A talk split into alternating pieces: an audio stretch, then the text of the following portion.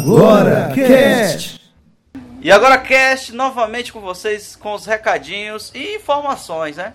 É, não, não esqueçam que nós estamos com a nossa página do Padrim, aceitando a partir de apenas um único real, que é menos que, um, que aquele cafezinho, aquela dose de cana que o Marx adora tomar no barzinho da esquina. É, galera, a gente não quer se vender tão cedo pra mamon, talvez outra hora, mas por enquanto, quem desejar aí é, contribuir aí para nós trazermos até vocês mais qualidade de áudio e de vídeo, nós agradecemos. E novos, novos conteúdos, apesar, apesar de que nós não somos sustentados por esse projeto, mas adoramos fazer isso para vocês. Então, seja nosso padrinho e contribua com a gente aí na nossa página, no banner, no post e no nosso site. Olha só, vamos para a nossa leitura de mensagens e e-mails. Aqui nós estamos com uma mensagem no, no Facebook do Rodrigo Gonçalves é, a respeito do nosso episódio e agora cast 19, que foi sobre ditadura militar no Brasil. É, ele diz assim: a mesma coisa de sempre. Uma hora e cinco é, é o pior, relativamente. Apelo emocional toda hora. Parece só uma conversa, não uma apresentação de fatos. Vale a pena responder isso? Me pergunto. É, é, esse aí foi a mensagem do Rodrigo Gonçalves. Diga aí, Marcos, o que você achou? É, é, eu participei desse episódio. Achei que nós trouxemos muitos fatos, mas sempre são bem-vindas todas as críticas. Nós lemos aqui como vocês viram. E assim, né, galera? Algumas pessoas elas concordam, outras discordam. É hiper normal, é natural. A partir da, do momento que nós fazemos um trabalho, é normal que alguém de repente não goste tanto. Mas continuem assistindo, Continue mandando o que vocês acham que isso é muito importante. É isso aí. Então nós vamos falar agora sobre o que, Marco? Qual é aquela, aquela sua pulga atrás da orelha que você gostaria de falar com os ouvintes rapidamente? É, a toda poderosa Disney tem comprado tudo, né, galera? Comprou até o, o, o mundo lá do George Lucas, o Star Wars, então assim, é, é foda, tá comprando tudo. Então lançando aí, né? Live action de, de, de, filmes famosos, né? Inclusive da, da própria Disney. Da própria né? Disney. Então, Os clássicos Disney estão invadindo a sétima arte, o cinema live action. É, vamos falar o que hoje? Vamos, vamos falar de, de Detetive Pikachu, Rei Leão, né? O reboot, né? E, e o Aladdin. E o Aladdin. E aí, o que esperar? O que esperar? O que esperar? Cara, estamos numa hype de Rei Leão. Afinal, quem não chorou com a morte de Mufasa? É, e quem também não, não odiou jogar no, no, nos videogames. Ficou jogo difícil, galera. Super Nintendo? É, Super Nintendo e tinha, e tinha pra Mega também, Mega Drive. Mas ambos eram impossíveis. Até hoje é, é, é um, uma ferida aberta no meu peito, porque eu não consegui zerar, não consegui passar da segunda fase, pra falar a verdade.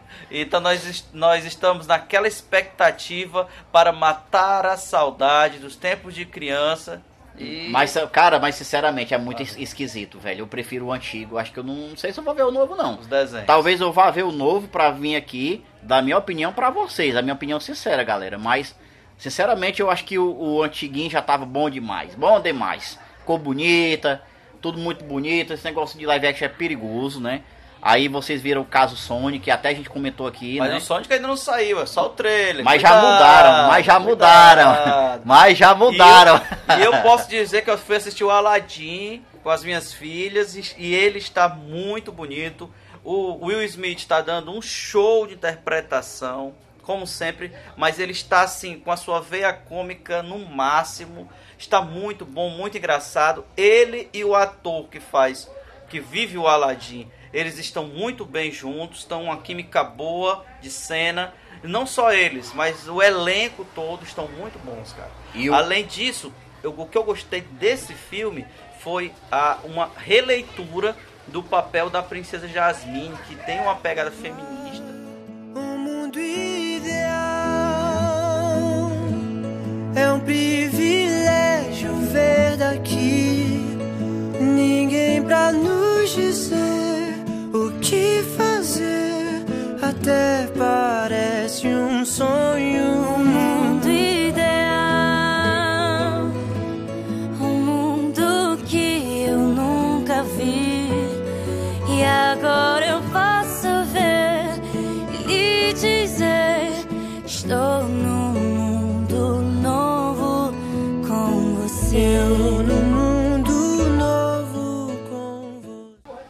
Sobre o Detetive Pikachu? Bom, eu tô muito curioso pra ver, mas eu acho sim que pode ser um grande sucesso, porque essa, esse, esse pessoal que vai assistir, com certeza jogaram o jogo, né? Foi um sucesso os jogos do, do Pikachu e tal, o desenho, né? Foi, foi muito querido. É, um, é um dos poucos animes que cri- foram criados, nasceram a partir de um jogo de videogame, né? Pois é. E ele já tá batendo bilheterias nos Estados Unidos e Japão. Ele já tá em cartaz aí, fazendo um sucesso grande e uma hype grande pra quem ama esse mundo Pokémon. É, aproveitando aí, né, que estamos falando aí dessa união, né, jogos, games e tal, né? Cara, é impressionante o volume de dinheiro que os jogos eles ganham todo ano, né? Tem o evento aí até a E3, né, que vai acontecer agora, dia, dia 9, não, dia 8 a, a 12, dia 8 a 12 agora desse mês. E é impressionante como é, as pessoas, né, estão já é, transitando entre os, os dois universos, né? Game, jogos, HQ, aliás, entre vários universos aí da, da cultura pop. Vai ser lançado agora, inclusive o, o jogo dos Vingadores. Dos Vingadores e, e todo mundo tá muito hypado, porque querem ver se vai ser igual o jogo do Homem-Aranha que saiu agora pro Play 4 esse ano, 2019. Foi um dos grandes lançamentos. Todo mundo adorou a mecânica do jogo e tal.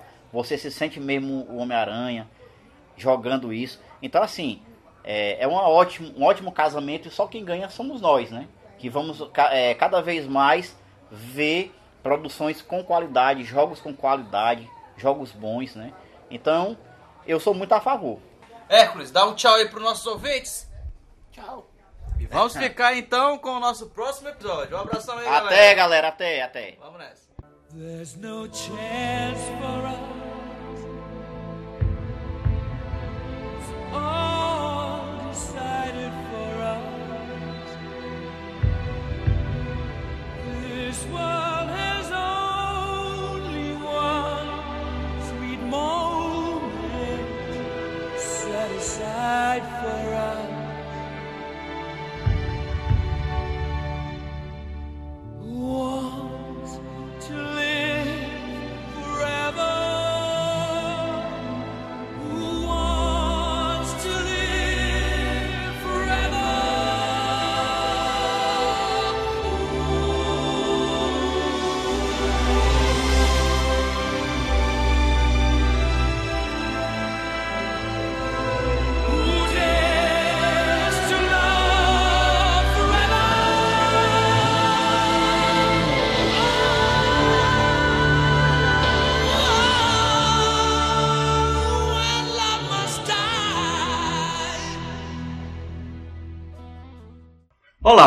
Sejam boas a hora e a situação que estamos ouvindo, queridos amigos. Estamos iniciando mais um E Agora Cast. Qual o seu ponto de vista?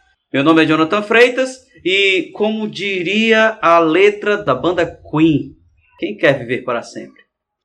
Sou Hércules Lourenço e ressurreição ou reencarnação. Aqui com vocês, Max Castro. Naruto tem mais história do que Dragon Ball Z. Postei e corri. Aqui é Pedro Fontinelli e o que é imortal não morre no final. E se distante é assim, isso não vai ter fim. Júnior Santos. Perfeito. Aqui é Fred Macedo, ufólogo, estudioso de religiões comparadas, e acredito que nós, enquanto seres viventes, somos espíritos vivenciando uma experiência humana e não seres humanos vivenciando uma experiência espírita. É isso aí, galera. Estamos iniciando mais um Agora. Hoje estaremos tratando deste ponto interessante: eternidade e alma imortal. E Agora Cast Filosofia, que nós estaremos dando início a uma série de, de temas voltados para a filosofia e o pensamento ocidental. A pauta de hoje será eternidade e alma imortal. Estamos aí com nossos convidados Pedro Fontinelli e Fred Macedo, já conhecidos aqui do podcast. E vamos então iniciar com o bloco 1. O que é eternidade? Existe diferença entre eternidade e imortalidade? Primeiro a ideia de eternidade e alma imortal, né? Ficou mais interessante assim, que eternidade e imortalidade, porque o lance da alma imortal seria uma descendência de uma vida e de uma nova vida. Porque você, você vive uma vida carnal, ou morre numa vida carnal, entra no plano espiritual. Então quer dizer que você morreu em algum momento, então você é mortal. Mas a alma é imortal. Se ela vai voltar novamente. Aí o ciclo da vida é meio louco, aí, não? nós, estamos, nós estamos com o Hércules Lourenço começando aí com perguntas, já, já pra esquentar aqui o Ele, ele, ele não, não de seis a primeira pergunta, ele trouxe mais Trouxe. quatro, cinco. Quatro ou cinco perguntas. A distinção Seria o mais simpática sobre o que é eterno e o que é imortal é porque o que é eterno foi, é e será. E o imortal, ele tem um ponto de início. Ele inicia uma existência e se perpetua a de eterno. Isso. Então, na verdade, para nós, em compreendermos a eternidade, não temos a compreensão devida. Mas conseguimos aceitar e até internalizar o conceito de, de imortalidade, porque entendemos que a um momento ele teve um início e se perpetuou durante as eras. Mas essa definição, ainda para nós, eu enxergo como ainda algo muito além da nossa própria capacidade de tentar até traduzir esse conceito de uma maneira mais prática. Né? Aí eu passo a palavra para o Max, que levantou a mão. Antes de tudo, antes de tudo. Sandy Júnior foi de lascar, Pedro. Epa, peraí. Júnior e Sandy. Ah, é, Você tem que fazer a citação da BNT. É porque o, pró- o próximo, o próximo, o próximo passo é o quê? Eternamente Shalom Now. É.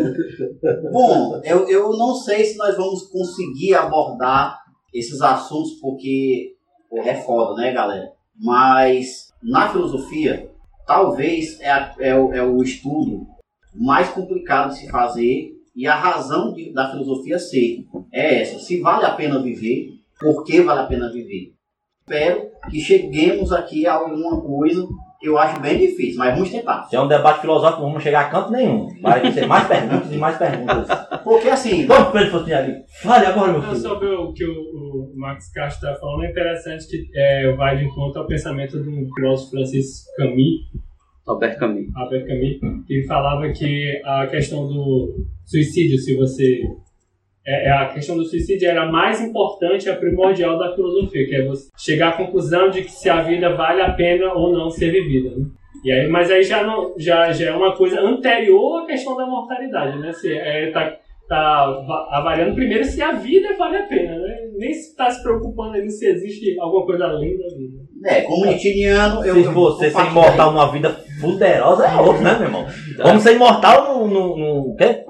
Le- barril de leite e mel, 700 virgens, essas coisas assim. Tem que ser uma Deixa o Marcos vai falar. Marcos, fala. É assim, como Nietzscheano que eu sou, né, Nietzsche ele já, já não trata da assim, qualidade de vida. Né, isso já é subversão. A, a questão é, a vida de qualidade, mesmo essa, vale a pena ser vivida? Nós estamos desvirtuando. A- O assunto seria algo, nós estamos pegando a variante. É, mas a, A, a alma porque... mortalidade, né? É, não é, vai por aí. Mas, é, Ele fez um, um- dois passos atrás. Ele para depois de Pra depois Porque assim, pra ele, é, se essa vida aqui não vale a pena, avalie a outra. entendeu? A gente não tem nem, tem nem certeza de, Isso. do sentido dessa vida, ainda mais da É, próxima. agora você, você trouxe, porque antes de você falar, você complementou de raciocínio, o sentido. E realmente agora é um conceito de, de- de- da terceira escola de análise austríaca chamada logoterapia, que exatamente busca o sentido da vida, né? Que é de um, de um psiquiatra, de um médico chamado Vi- Viktor Frankl, né? Que ele, ele ficou preso né, no campo de concentração e perdeu pai, perdeu os pais, perdeu a esposa grávida, e ele era um estudioso, e ele, ele tinha uma constituição física frágil, tanto é que na loteria, tinha uma loteria, né? O bolão da morte. E aí, ele, por ter sua questão física frágil, ele era um dos primeiros e sempre que apostava nele, sempre perdia. Tanto é que ele foi espancado por um guarda alemão exatamente porque ele se recusava a morrer. E o alemão estava ficando chateado porque perdia muitos, muitos marcos alemães das apostas. E o grande questionamento dele foi exatamente isso. Sabe por que ele, ele conseguiu suportar todas as agruras, as adversidades no campo de concentração? Então ele se perguntava não era por que eu estou passando por aquilo. Mas ele perguntava que tipo de homem eu serei quando eu sair disso.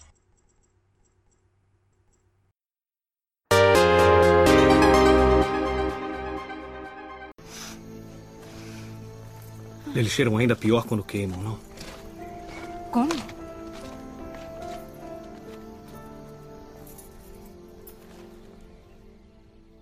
Elsa, eu jurei manter segredo Da própria esposa? também. Eu jurei, eu fiz um juramento pela minha vida, entendeu? Elsa, você acredita nisso também? Você quer que esse país seja forte? Não, Ralph, não! Não! Não aquilo! Como você pôde? Porque eu sou um soldado. Soldados lutam em guerras. Aquilo não é É guerra! parte dela, parte vital dela. A pátria que todos desejamos, todos nós, você inclusive, não pode ser alcançada sem um trabalho como esse. Elsa. Elsa. Fique longe de mim!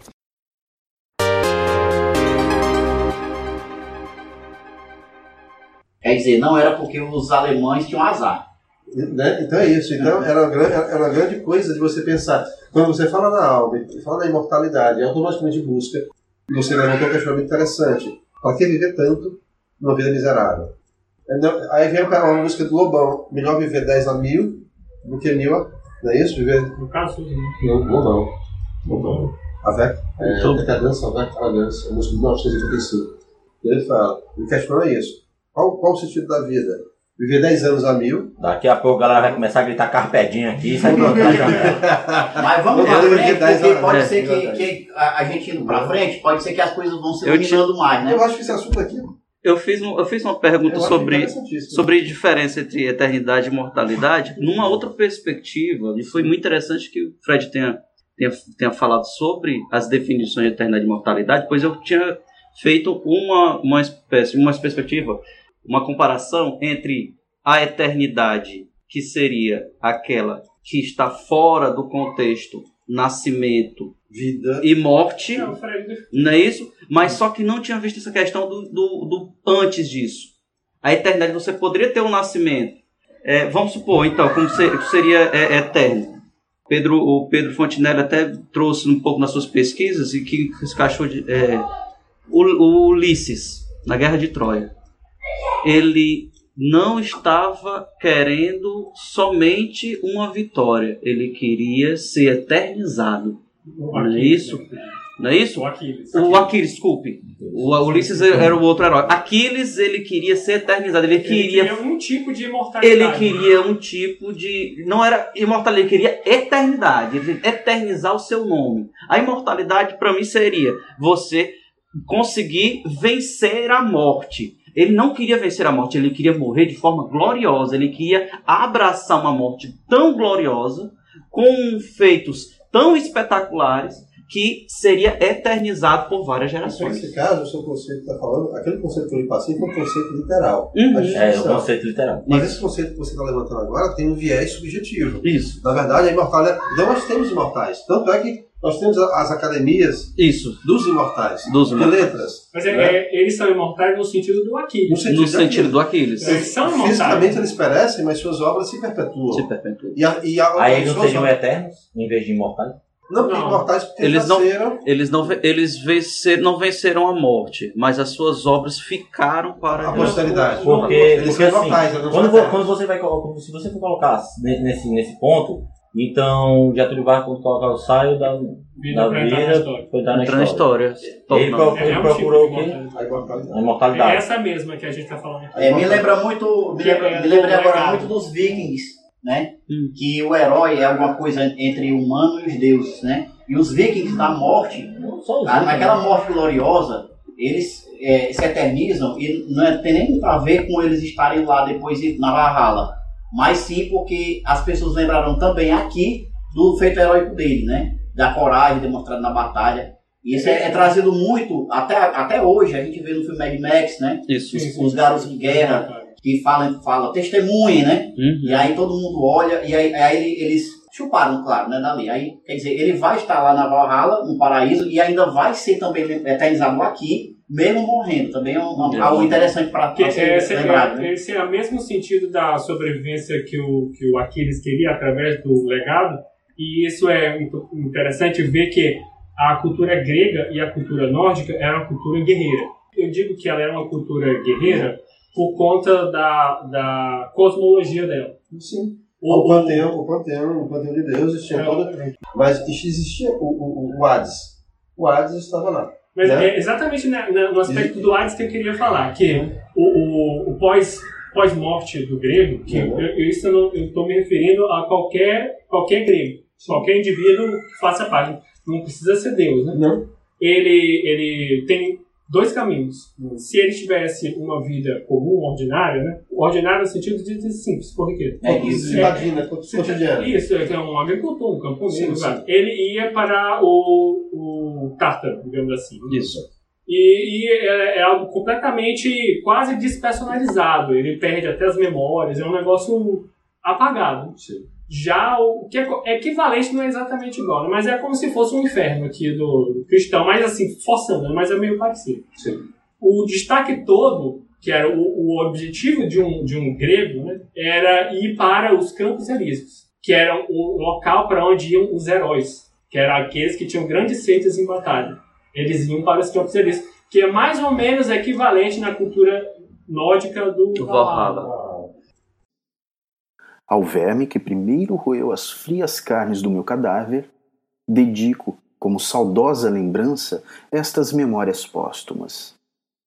Você citou aí o caso dos nórdicos. Vamos fazer isso para uma realidade mais próxima. O Estado Islâmico fundamentalista, que promete aos seus homens bombas. A lógica é tá? a mesma. É, a lógica é a mesma. Né? Aos seus homens bombas, o que você acabou de citar, a mesa mais, mais surtida, as, as jovens virgens mais belas, isso tem sido inflacionado. Começou com 20, Os cristãos também têm. Quase 70. Cristão também tem, porque, porque os cristãos falam de guerreiros da fé, que vencem pela fé. Não é, não é uma coisa assim Não. E eu tenho um garraladão no céu. Tem, exatamente. Mas calma, porque assim, quando você fala os cristãos, você está falando basicamente de quem? Né? Não, eu sei que são fragmentados. Mas assim, Eu tenho- geralmente os pentecostais tem, Eu tem- não queria falar uma coisa, mas eu, eu, eu, Diga, eu, eu tô me coçando aqui. diga logo. Papai, é quando você falou que o Império Romano caiu devido ao seu politeísmo, né? Não, não. E na real- na real- não, Não, fragmentado, porque era muito Foi, fragmentado. foi, muito fragmentado por causa do- da absorção das culturas. E aí Entendi. ele vai cair justamente depois, né, cara? Quando ele vira cristão, né? Que ele une, ele tenta unir as culturas. E aí há uma luta sobre isso, É, porque as pessoas. O, o Império Romano ele tinha um secretismo religioso, ele conseguia fazer um secretismo muito bonito, tanto fez que- que Constantino faz uma coisa linda. Ele pega o Deus Sol e Jesus e Pumba. É o mesmo e tal. Massa do caramba. mesmo dia de aniversário O, e o pega o calendário lunar e diz, não, hoje o calendário é solar, cara. Aqui, 25 de dezembro é uma data legal pra nós, nós já festeja mesmo, tá show. Pois é, quando ele faz isso, aí sim, aí ele quebra o Império Romano, por quê? Porque as, outras, as pessoas não se. Identificavam com Jesus. Aí então houve as guerras inteiras e começou a quebrar. Porque a, a- Volta, as barras. Voltamos agora, para- e aí abriu a, essa iluminação de quê? Da ressurreição.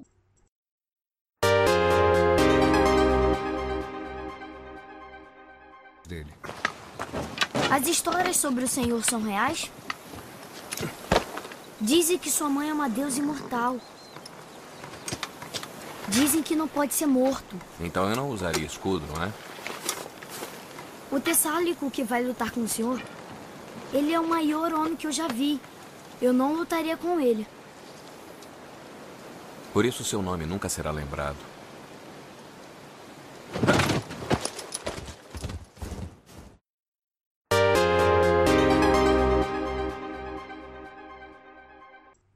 Nós estamos no bloco 2 já há algum tempo, que é modo de explicar a morte em mitologias antigas e religiões. Já estamos pa- já visitamos aí a Grécia, já visitamos aí os nórdicos, os- Islã. e o Islã e João, eu, eu achava um, primeiro é interessante uma sugestão né, a gente discutir por que, que a imortalidade é desejada. Né? Eu começo dizendo logo. por quê? A, a imortalidade é, é desejada porque é, os homens eles, têm, eles temem, temem o medo de ser, serem esquecidos. Nós temos um- uma necessidade muito grande de, de Você está falando de uma alimentação de ego, de ser reconhecido, é isso? é, é- é- vai, renome, né? Renome. Nós queremos também ser, ser lembrados, valorizados, né? Valorizados. Mas E- pode conseguir isso com a morte. É, então não, Hum. não seria imortalidade em si. Será? Mas assim, a- é engraçado. Na minha opinião, Hum. Deus existe porque existe a morte. Nós temos tanto medo do esquecimento que, que inventamos deuses. Interessante, rapaz. interessante que estávamos falando sobre isso Exatamente. no caminho. Eu vou ficar calado quanto a isso. eu- ia falar sobre isso. É, Então, estava assim, Ah, não, a ideia. a forma, de, a forma de nos tornarmos um pouco deuses Uhum. Está justamente é, é, no heroísmo, nessa necessidade Mas de fazer alguma coisa, tornarmos né? para ser Mas, mas depois. isso, isso eu vejo o que você faz para evitar o medo da morte. Agora, o que eu É, queria isso. discutir é o medo da Mas morte. você parou pensar que talvez era isso O que eu ia medo- falar. O medo desconhecido. É o que eu ia. Tu acabou de, de falar o que o estava medo aqui, ó. desconhecido gera a necessidade Isso, da, da ostentação. Eu, eu- eu quero ser herói porque eu sei que eu vou perecer e o, que vai ser de mim? A minha memória, a minha vida, as minhas reminiscências. É, esse é o medo. Esse é o Agora- medo. Quem sou eu? Eu vou deixar de existir e, e no caso eu, o Fred, que é casado, que trabalha, ninguém vai falar sobre mim, ninguém vai saber quem eu Agora, sou. interessante é Meu porque nós legado qual que é é? inevitável. vou- Meu legado qual É é? Eu vou, inevitável. eu vou, eu, cara, eu, eu vou para mais simples, porque Ah. assim, vocês estão falando assim, ah, meu legado, cara, 90% da população ou mais Não não, isso. não, não, bota, não tem legado nenhum. Não, São não. escravos e tal. Só con- concluir. O, a ideia do, da, tran- dessa transcendência, né, para um paraíso, para um Uhum. local onde ele, ele vai continuar sendo servo, Sim. mas só que ele vai ter comida, ele vai ter, ele vai ter o galardão que seria o que uma vida com abundância. Depende do perspectiva. Pois, depende da perspectiva, mas na maioria das Pô. perspectivas de Deus e de, e de Seria de premiação, Deus céu, né? uma De acordo com a premiação, se você ação, for onde bem tá e tal. Premiação Então a necessidade, a necessidade é o quê? É o obscuro, cara. É esse medo da morte. Uhum. E quando você, quando você tem esse, essa, essa preocupação com o que vai acontecer quando eu morrer, e aí Você vem cara que e traz uma o resposta. tempo e Isso, controle. pronto. Pronto, co- concordo. Vou, agora vou chegar nesse ponto que você está falando aí. Quer dizer, quando você vai, você vai chegar a uma morte. Eu não sei o que acontece depois da morte, mas eu preciso, preciso psicologicamente de um controle do que vai ser aquilo. Então a ideia de, Deus, a o ideia, de, a ideia de um ser, de um ser que possa me ajudar a fazer essa, essa transmutação, essa transição, é muito importante. E é viável para quê? Para se manter a sociedade, senão você tem um monte de suicídio.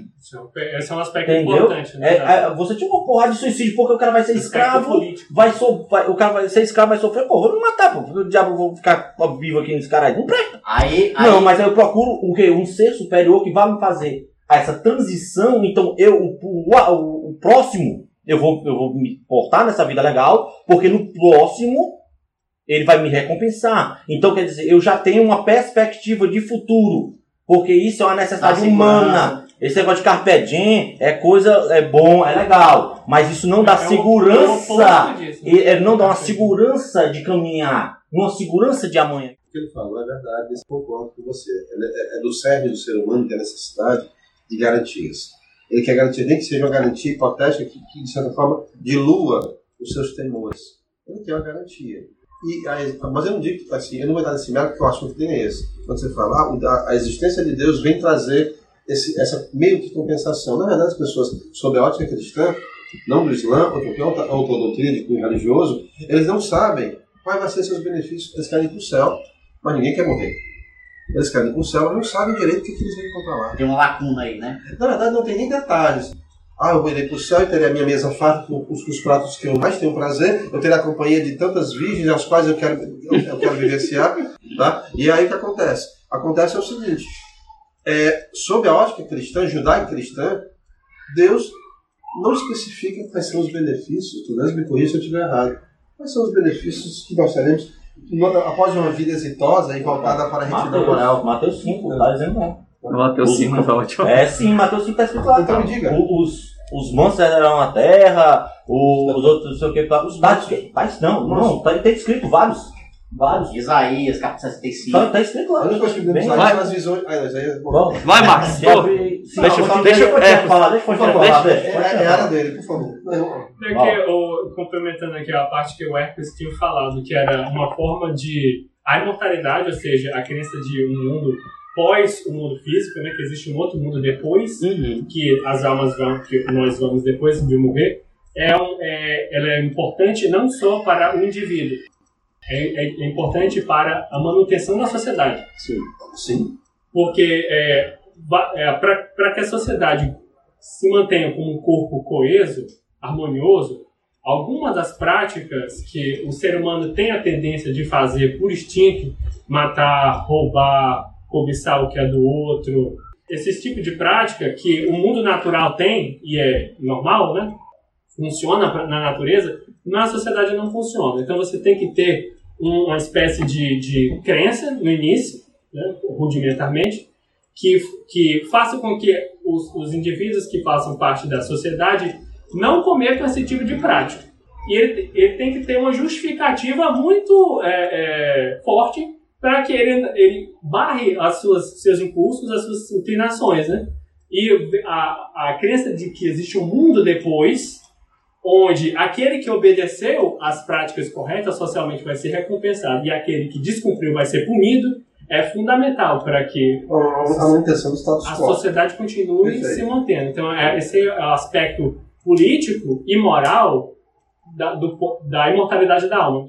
Só fazendo lá dentro aqui, que tem algumas culturas é, que não se encaixam nesses padrões que nós estamos tratando aqui. Certo. Como os hindus, por exemplo. Para eles tem castas, sistema de castas, tem a reencarnação, não a ressurreição, não um outro mundo, tipo de paraíso. E aí. Mas o é, aspecto moral também tem. O aspecto Certo, moral mas- lá é muito é, mais severo. Mas eu estou tratando do, do aspecto de que assim, não, eu, eu vou ser bom, porque aí eu volto Lógico. de uma forma. Os hindus, principalmente, Melhor, tem que ser muito bom mesmo, meu amigo. Pra mim não é voltar com uma barata, eu não vou, Pois é. ser um FDP com Sim. aquele cara ali. É Pois só, é. não, só tô fazendo um adendo. Por complementar o que o, o Fred estava falando anteriormente, que faltava lá, é, Deus, Deus, né, não explica, né, segundo ele tinha falado. Aí, por, por não ter, a gente não ter a, é, a visão de Deus, né, não vê-lo e tal, Uhum. aí a gente começa também a inventar coisas que vão acompanhar isso aí, que são sacerdotes, né, um- um- uma gama né, de, de rede de, de se chegar até esse Deus que vai no- nos dar uma segurança após a morte. Eu acho que, que fechou aí. Deixa eu ver, se eu entendi só a questão da eternidade, depois a gente entra um pouquinho nesse outro tópico. Eu nem entendi.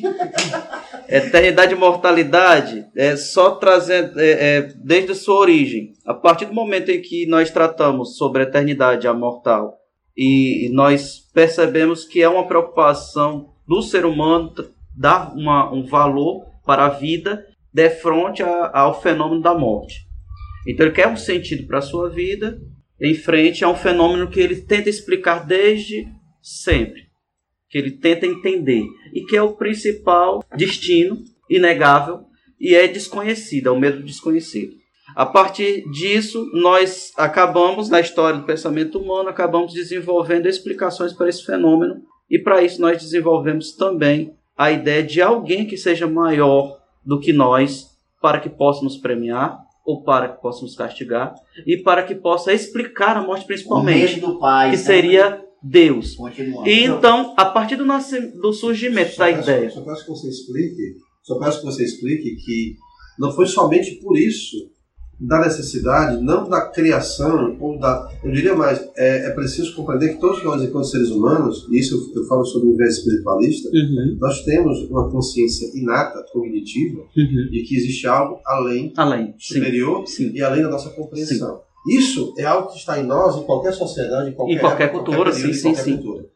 Quando você compreende, ou entende, ou aceita, internaliza e cristaliza o conceito de algo superior, e esse algo você define ou nomeia de acordo com as suas necessidades e comodidades, é, fica mais fácil você imbuir a esse ser, Hum. essa coisa, essa entidade, esse ser, tudo aquilo que você não compreende. Exatamente. E a morte faz parte Ela- desse, desse, Que, dessa que seria uma dessas questões. Dessas Então eu, eu questões. procuro, eu procuro então. A importância do mito. Ah, a importância do mito. No, que, que eu já, já ia entrar, né? Nós temos então mito, nós falando estamos então entrando no mito do pai.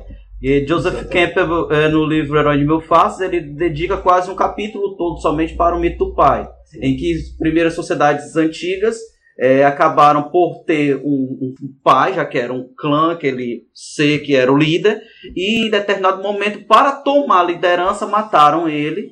E com a antropofagia, aí o nosso história depois me, me corrija, era uma forma de, de remorso, de prática cultural para absorver.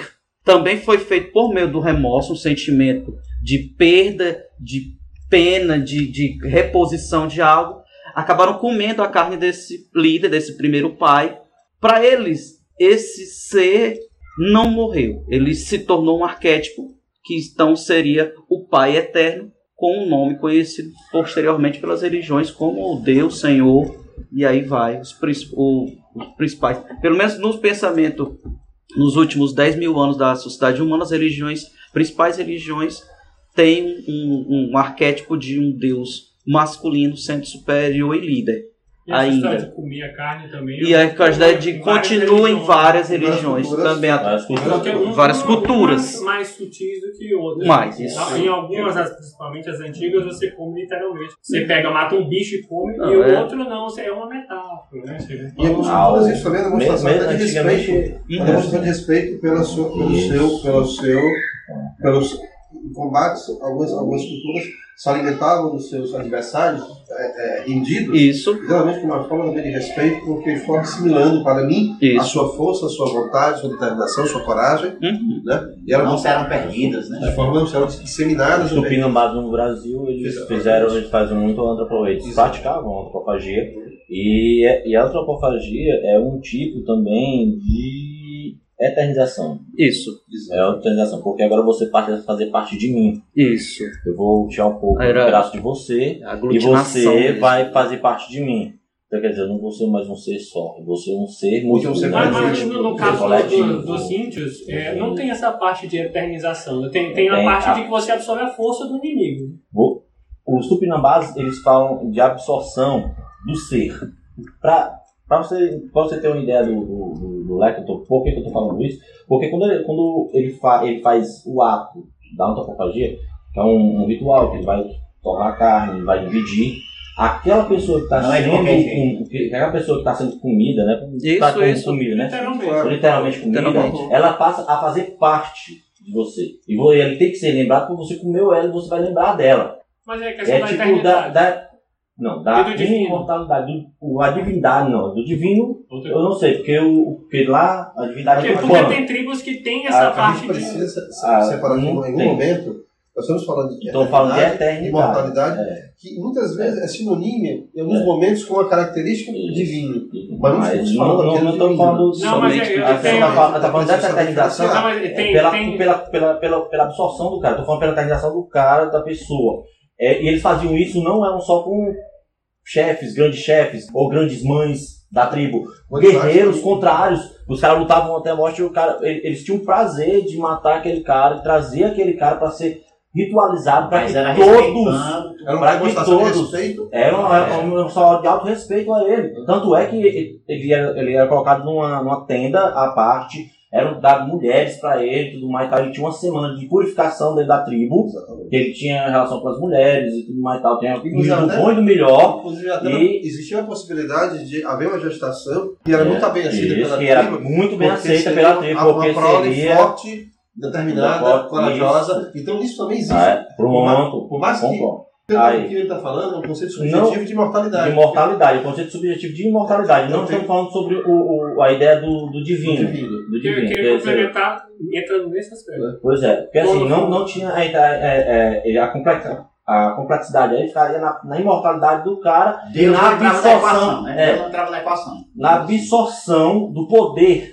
do ser, daquele ser. Eu estava comendo um pedaço de você, então eu teria, eu iria, se você era rápido, eu também ia ser rápido. É, você era valente, eu também seria Mas valente. aí não Você- entra em imortalidade aí. né? Entra. Entra em imortalidade porque você passou conceito ser subjetivo, Um conceito subjetivo. Mas, Mas o ah, medo não tem tá, a ver. quem foi comigo? Quem foi comigo Subjetivo, passou, Mas o quando subjetivo você morrer, Ele vai morrer, isso. morre É, é- então, é subjetivo amplamente, tanto subjetivo, Subjetivo, sujeito quanto subjetivo subjetivo, da concepção. Já, ó, o grande lance, o grande lance exatamente. daqui entre a mortalidade, sabe por quê? Porque, pensa bem, vamos, vamos assim, tirar o, o nosso, o nosso pensamento ocidental. certo? Você. Pronto. Sim, sim. você se alimentou, eu me é alimentei do Fred. O Fred era um grande guerreiro, eu me alimentei dele. Eu passo a ser também Um grande guerreiro. um Grande guerreiro. Então eu vou ser comido por alguém quando eu Ah, morrer. você também? É lógico, É, porque porque você é um assim, grande guerreiro. Era assim que funcionava. Entendeu? Você entendeu? Aí, então quer ficam dizer, lembrança o da cara existência, vai, eu Na nele. Eu pensava que eram só os inimigos. Ah, não. Não, pessoas da pessoa própria tribo. agora, só, os- só os top. Os top, É, Tipo. Eles, Era um privilégio, era um privilégio ser guerreiro. Você não ele- viu aquele, aquele, ele- aquele do Homer Simpson? Que ele E a iria minha- ser. E a minha existência vai estar sempre vinculada a ele. A minha é. memória vai estar com ele. Vai estar com ele. E naquele período que eu estive na, na, na É. tribo dele e, e- e tive relações com a- as mulheres da sua tribo e gerei prole, essa prole sempre será considerada Sim. uma prole especial. especial. De grandes guerreiros Isso. rápidos. Tu tá dizendo na aí? E aí, nesse caso, fisicamente eu pereci, mas minha imortalidade se Qualidade perpetuou. E é uma honra E é uma. É. Eu, posso dar um outro exemplo de Pode. Comer carne? Aí a gente fecha pra passar próximo. Tá, é, existe uma outra cultura que também praticava, mas só que é em relação à parte da, do divino que eu tinha falado. Né? Só queria saber se tinha semelhança com a, a parte das culturas indígenas. É, é o orfismo. É uma religião muito antiga que está na origem do pensamento é, filosófico na Grécia. Né? Uhum. Muitos dos filósofos, dos filósofos gregos, eles, incluindo grandes filósofos, Pitágoras e o próprio Platão, eu achei interessante comentar sobre essa religião, porque ela influenciou o pensamento de vários filósofos da Grécia Antiga, incluindo Pitágoras e Platão, principalmente Platão, que está na base do pensamento é, filosófico e científico ocidental. né. Então, como é que funcionava esse orfismo, né, o culto dele? Ele, digamos assim, o sacerdote desse, desse o profeta desse culto, né, o orfismo, era o Orfeu, Uhum. que ele tinha, digamos assim, ele reformado um culto anterior que era baseado em sacrifício de animais e, e beber sangue, era uma coisa bem selvagem, né? Só que, digamos assim, o Orfeu, ele, ele, ele digamos assim, reformou esse tipo de culto, tra- transformando ele de um, é, um pouco mais, digamos assim, refinado. né? Uhum. Então, como é que funcionava? Primeiro, a, o mito deles era baseado na mitologia grega, do Dionísio. Sim. Dionísio, ele era filho do, do, de Zeus com Perséfone. É, Zeus, nesse tempo, já era casado com a Hera. Uhum. Quando ele teve esse filho, a, a Hera ficou Irada. irada. Olha aí, olha. E, e persuadiu os titãs a despedaçarem o bebê, que tinha acabado de nascer. Ok. E eles despedaçaram e comeram o bebê. E o Atenas, que era filha de Zeus, se apiedou disso, estava perto, e pegou o coração de Dionísio, que foi a única coisa que os Sobrou. titãs não comeram. Isso. E o coração ainda estava vivo. Aí o, o- levou para Zeus. Zeus pegou esse coração, fez uma porção, uma porção com esse coração e deu para uma, uma amante dele, bebê. A amante bebeu, ficou grávida e pariu Dionísio, renascido. Então esse mito do renascimento ligado à divi- divindade, né, é, já está presente nessa época. Isso. E a antropofagia aí. E a antropofagia também. Aí como é que isso se, se revertia no culto deles, né? Então os adeptos do orfismo, eles pegavam, é, faziam sacrifício de animais e eles comiam a carne crua do animal. É, só que isso era uma simbologia de eles estavam comendo a carne de Hum. Dionísio. Era como se eles fossem os titãs, eles estavam, eles estavam revivendo aquela a situação, né? É como se eles fossem os titãs que estavam comendo a carne de Dionísio e assim eles estavam absorvendo parte da divindade do Dionísio. né? Isso. Que era, aí, vem- aí entra a questão da imortalidade. Uhum. E a gente vê é, influência disso, por exemplo, o Pitágoras frequentou esse tipo de culto, pegou vários elementos, inclusive essa parte de se fazer os rituais e tudo, para a escola pitagórica. Platão frequentou a escola pitagórica e se influenciou com esse tipo de pensamento. Uhum.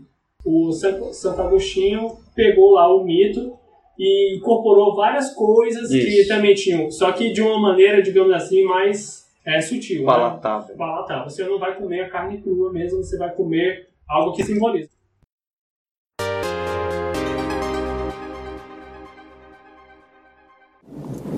Saudações. Sou Juan Sanchez Villalobos Ramírez, chefe metalurgista do rei Carlos V de Espanha. Estou à disposição. O que quereis? Tu. Tu és Connor MacLeod. Talvez eu seja, Tu és talvez. Connor MacLeod, ferido em batalha, banido da aldeia de Glenfinnan há cinco anos.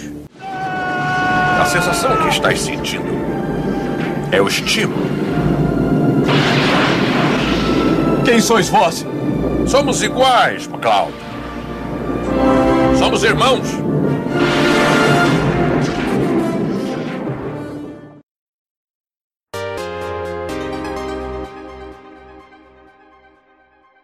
E indo além, já, meio que já levando por, por viés do divino, onde o animal, pela sua força, agilidade e força, devemos entender que as primeiras civilizações, os primeiros grupos, os primeiros núcleos, poderiam ser denominados nações ou culturas, eram todos pautados pela força física. Basicamente não havia consensualidade, não havia um- um- uma, uma, uma, uma conduta voltada para um diálogo racional. A imposição de força era uma coisa imperiosa e era ferramenta de dominação. Então, a força era sempre muito estimada e superestimada. Se eu sou rápido, se eu sou forte, eu imponho a minha vontade. Os animais, e automaticamente o ser humano, apesar de sua parca racionalidade, ele se refletia na conduta dos animais. Por isso que os animais eram alçados em alguns momentos ao status né, do arquétipo divino, e eles travestiam, além de comer a carne, eles travestiam da pele, do crânio, para passar a ideia de que eu sou híbrido, eu sou misto este animal, eu sou um semidivino. Aí nasce também o conceito da, do semideus Porque a, não, não, diria tanto semideus, é porque semideus. as religiões antigas elas eram animistas, né? Animista, então, pronto, a expressão que o, o Deus ele estava nos animais, Deus na- estava no rio, no trovão, na é, tempestade, na chuva, no fogo, eles estavam no- nos fenômenos, porque era uma civilização ainda muito primitiva que não conseguia conceber. Aquilo que eu falei anteriormente, que a, a, a- a ideia de algo superior já se fazia presente, mas eles não sabiam expressar isso de uma forma mais, mais amadurecida. Então eles expressavam naquilo que eles conheciam. Aí você pode ver uma somatização de coisas aí. Ignorância, né? limita- limitação cognitiva e, e- e outros aspectos. Eu, eu, eu fico, eu, fico, eu fico a pensar se os ameríndios, né? Faziam a imortalidade dentro dos seus totens. Tinham, Simbólico. Os totens né, eram- eram um tipo de, de imortalidade.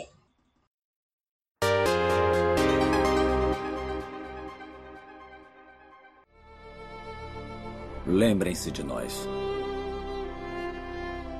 A ordem mais simples que um rei poderia dar. Lembrem-se por que morremos.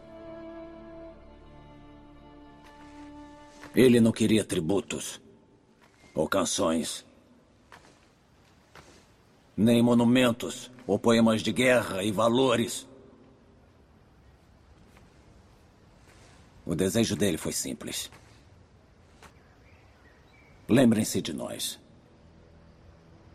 Disse-me ele.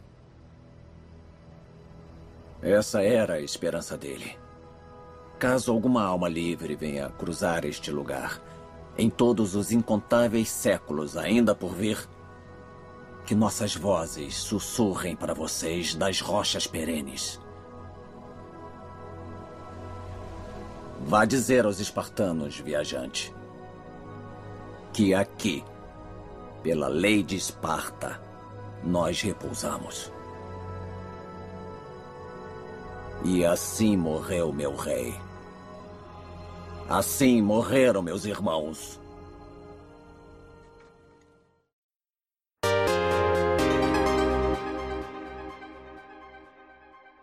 Vamos passar então para o próximo ponto. É, alma imortal. Surgimento dessa teoria, dessa tese. Influência da religião babilônica. Nós falamos sobre ressurreição e reencarnação. Ainda não. Vamos falar ainda? Vamos. Religião babilônica originando a ideia de alma. E depois esse encontro com o hinduísmo no século XIV a.C. Vamos ver sobre a parte da, da, dos- Da religião babilônica. babilônica. O que, babilônica não é bem muito preciso, né? Porque o que tinham são religiões da Mesopotâmia Isso. com várias é, civilizações, né? Sumérios, e os acádios, aí depois os amorritas, aí depois os assírios e depois os caldeus. Aí o babilônico aí ele pega um pouquinho dos amorritas, que é como se fosse um proto Uhum. é, É o babilônico. E os caldeus depois dos assírios, que aí vem tipo, um um re- renascimento do Império Babilônico bem mais forte. Uhum. Aí tem o Nabucodonosor, os tempos, é, os jardim suspensos. Né? Exatamente. Isso estabeleceu todo um código e o código de Hammurabi que serviu. né? Isso, isso. Mas aqui o que a gente quer falar é o que vem antes disso. É Antes disso. Dos sumérios e dos, e dos acádios. Né? Que, que, que vieram a influenciar depois os, hindu, os hindus e os egípcios. Com a ideia de alma imortal, a explicação para a morte, por meio da tese da alma. Só fazer um, um adendo essa observação. Apesar do- da- da- das civilizações mesopotâmicas estarem muito próximas, geogra- geograficamente falando, Uhum. da civilização egípcia, tá? o Rio Nilo era, era, era meio que uma espécie de barreira. Uhum. Né? Não, é, os mesopotâmicos, a- as civilizações mesopotâmicas, eles não interagiram, não, não havia muito, incrível que pareça, não havia muita interação. Na realidade, eles não são. Atemporais, tempo. não são. É, não Mas é, são veja bem, não, mas veja bem, Os, quando eu os falo assim- sumérios, os Não, nem mais não, antigos. não, nem falo, estou falando dos mesopotâmicos. Todas as civilizações, em algum momento. Em algum momento, não, em algum momento da história eles vão lá, mas aí Não. eles já eram os caldeus. Eu e estou tal, falando, né? eu falando dos mesopotâmicos, não nenhuma, nenhuma, das, das culturas. Porque, na verdade, a gente fala, pode passar a ideia de que isso foi algo sucessivo. Na verdade, incrível que pareça, tudo que, que ele falou foi com civilizações distintas que ocuparam esse trecho. Sim, ao longo de Ao longo milhares de milhares anos. de anos. E nesse, É eu que falei na nossa na sessão sequência- já bonitinha com os Natural. É. porque pode passar essa ideia que parece ser uma Sim, sucessão é, de não é. povos que foram evoluindo ou transmutando suas culturas, mas eram, eram, eram grupos, culturas que foram se estabelecendo e foram ocupando espaço no decorrer de milhares de anos. Não, e elas coexistiram também. E, as coisas- E algumas coisas e, é- e é onde eu queria chegar. Em algum momento eles coexistiram. Os amoritos, por exemplo, destruíram o Sumério. Né? E em algum momento eles coexistiram, coexistiram em termos temporais com os egípcios. Em alguns momentos eles coexistiram com os egípcios. Mas o grande lance, que eu quero explicar é isso: é que eles coexistiram em, te- em- em aspecto temporal, mas eles não se integralizavam. Mas apesar disso, aquela, essa, essa cultura da vida pós-morte, muito mais vista na civilização egípcia, Uhum. porque na verdade era uma civilização necrófila, tanto é que antes de nascer a polis, nasceu a necrópole, que é exatamente a necrópole egípcia. A- O, Egito foi uma grande referência. Tá? Para a gente entender isso aí, pessoal, a gente tem que partir para outros primórdios. Tá? É preciso entender que o ser humano, antes de estabelecer nômade, enquanto. Perdão. Ele era nômade, Ele era antes de estabelecer sedentário, enquanto nômade, o, primeiro conceito de nomadismo dele foi o conceito exatamente de mortalidade. O que levava o ser, o ser humano, que vivia em função de deslocamento de terras, em função de caça fértil, tá? e, de, e de- ele não plantava, ele caçava o que estava à vista. Quando o campo Caçadores e coletores. e coletores. E quando o clima afetava o que ele poderia extrair, ele automaticamente Ia para outro local, ele migrava. O que levava esse ser humano migratório e nômade para o- retornar àquele campo anterior eram os parentes que estavam, primeiro, jogados em corpos e em cavernas. Você pode observar que os primeiros assentamentos se estabeleceram próximos a cavernas, porque os primeiros ritos fúnebres se estabeleceram, os corpos não eram ainda enterrados, eles eram ainda eles eram apenas depositados. E aí é depositado pertences de seus, de seus usuários. Começa ainda a ser o senso de, né, não é nem o senso de pertencimento à terra, mas o senso de entender que eu deixei uma pessoa estimada lá, Lá. e eu preciso retornar. A partir do momento que ele começa a retornar, foi um dos elementos que começou a fazer com que ele mudasse a sua, a sua rotina migratória e estabelecesse como sedentário. Então, o próprio conceito de mortalidade, para o homem primitivo, existiu a partir dessa necessidade de voltar a relembrar, a procurar a memória daquele ser que ele esquece, que não que esqueceu, mas que ele não convive mais. Ele não pode ir muito longe porque ele tem que voltar. Ele tem que voltar. Por isso a necessidade de estabelecer. Vai mais. Aí deixa de ser isso é um dos motivos, deixar o nomadismo para o sedentarismo. Ah, só para complementar o Fred Cara, tá acabou com a agricultura, né? A agricultura foi só um detalhe. É, foi só um detalhe. Só um detalhe. Quem precisa de comida, você tem que enterrar E antes que ele faça, antes que ele faça o adendo, antes que ele faça o adendo, é verdade, a agricultura surgiu depois. É. Foi- manda, foi- É, não, só para complementar o que o Fred está dizendo, em todo o mundo, os pesquisadores encontram corpos é, enterrados de forma muito elaborada. Dentro de, aqui no Brasil, os índios, né, os indígenas, eles enterravam os seus dentro de vasos de cerâmica que claramente se passava muito tempo, se perdia muito tempo fazendo esses jarros. É todo um processo ritualístico. Todo um processo ritualístico demorado, demorava dias e dias. E esses é, vasos eram ornamentados, não era só um, um, um receptáculo de um corpo. Então, só para complementar, é, no- em todo mundo isso aí, né? Não, não só na sociedade. Tinha todo um cuidado. Até hoje, você vai no, no México e lá dura dias e dias. A morte, o que tem a ver com ela, Dia de los Muertos. é, é muito elaborado, sabe? É uma festa. Pelo dia muito de dias da morte. É, morte Entendeu? Depende do sofrimento do agonizante, né? Pois é, então é só para complementar mesmo, né? Que até hoje se, é, é, se perde muito tempo cuidando do morto, até retiram ele dos caixões novamente e tal. Isso. Então, Hércules, quer, quer complementar?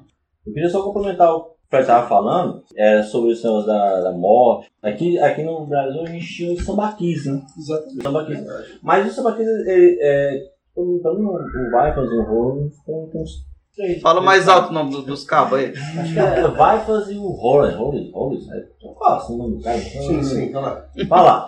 Ele, era uma demarcação de tempo. Uma temporada, a temporada era melhor lá. Aí ele, ele sempre. Aí o que acontecia? Ele sempre fazia a mesma rota.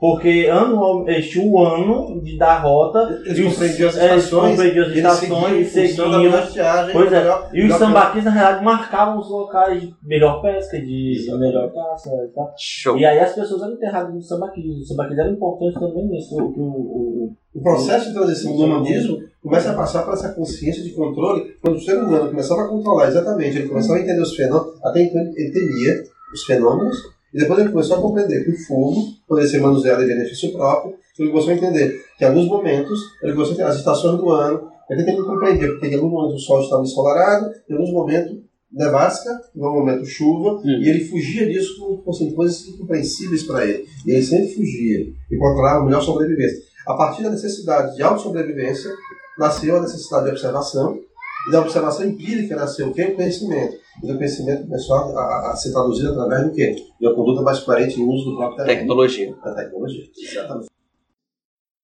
Ao verme que primeiro roeu as frias carnes do meu cadáver, dedico, como saudosa lembrança, estas memórias póstumas. Vamos voltar para a alma imortal. É muito bom conhecermos um pouco da história da humanidade, suas transformações e a importância da morte. Mas a alma imortal nas religiões, que deveria surgir nas primeiras civilizações da Mesopotâmia, vindo depois a, a passar para outras culturas que ficaram reconhecidamente, né, historicamente reconhecidas por causa das suas religiões voltadas para a morte e para a alma imortal. Egípcios, que, que podemos citar, os hindus, que originaram então o hinduísmo, né? ainda a Índia, os indianos com o hinduísmo, que depois originou-se o budismo, uma das grandes religiões com mais adeptos do mundo, posteriormente nós temos aí influências do judaísmo e cristianismo né, por sequência. É, é a nossa investigação nesse, nesse momento é essa.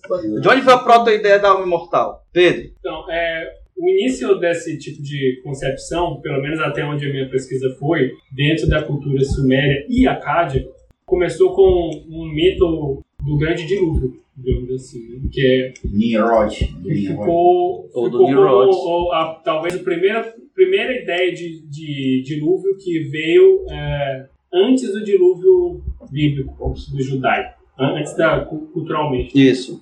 É, que era o seguinte: os deuses, os deuses sumerianos eram os tais famigerados Anunnakis, né? E eles é, não queriam, chegou um momento que eles não queriam mais trabalhar. Ah, O mito que eu conheço é. Se vocês quiserem remedar ou corrigir, Continua, vamos continuar. Pode continuar. Nós, nós estamos chegando aqui Você em Lupo. terminar, começa a chibatada aí. Aí, Eu tô- eu tô me tremendo. Para não trabalhar mais, eles criaram é, deu- deuses, é, deuses também, só que inferiores a eles, no hierarquia inferior, que me fugiu o nome agora. Seria o semideus depois em outras culturas. Na verdade, faz É, não, semideus é uma ideia mais grega, né? Mas, Isso. E esses deuses, esses deuses inferiores aí, vamos chamar assim, né? É, já que eles agora tinham que trabalhar, eles também não queriam mais trabalhar. né? Então eles fizeram um acordo com os Anunnakis, os deuses principais, para criar outros seres para esses trabalharem por todos, todos, né? E esses outros seres eram seres humanos. Aí o que, que os Anunnakis fizeram? É, fizeram um acordo com esses deuses secundários, inferiores, para ceder um deles em sacrifício, seria morto, e o sangue dele seria misturado com o barro, e, e da, dessa mistura toda iriam nascer os seres humanos. Ok. É assim que a gente pode fal- falar de imortalidade, porque esses deuses eles não morrem. Né? Agora, só um, um adendo a essa análise dele, e aí eu vou tentar focar só no assunto atual, porque Da alma imortal. é, que eu estou me tanto de falar de ufologia, eu não vou falar.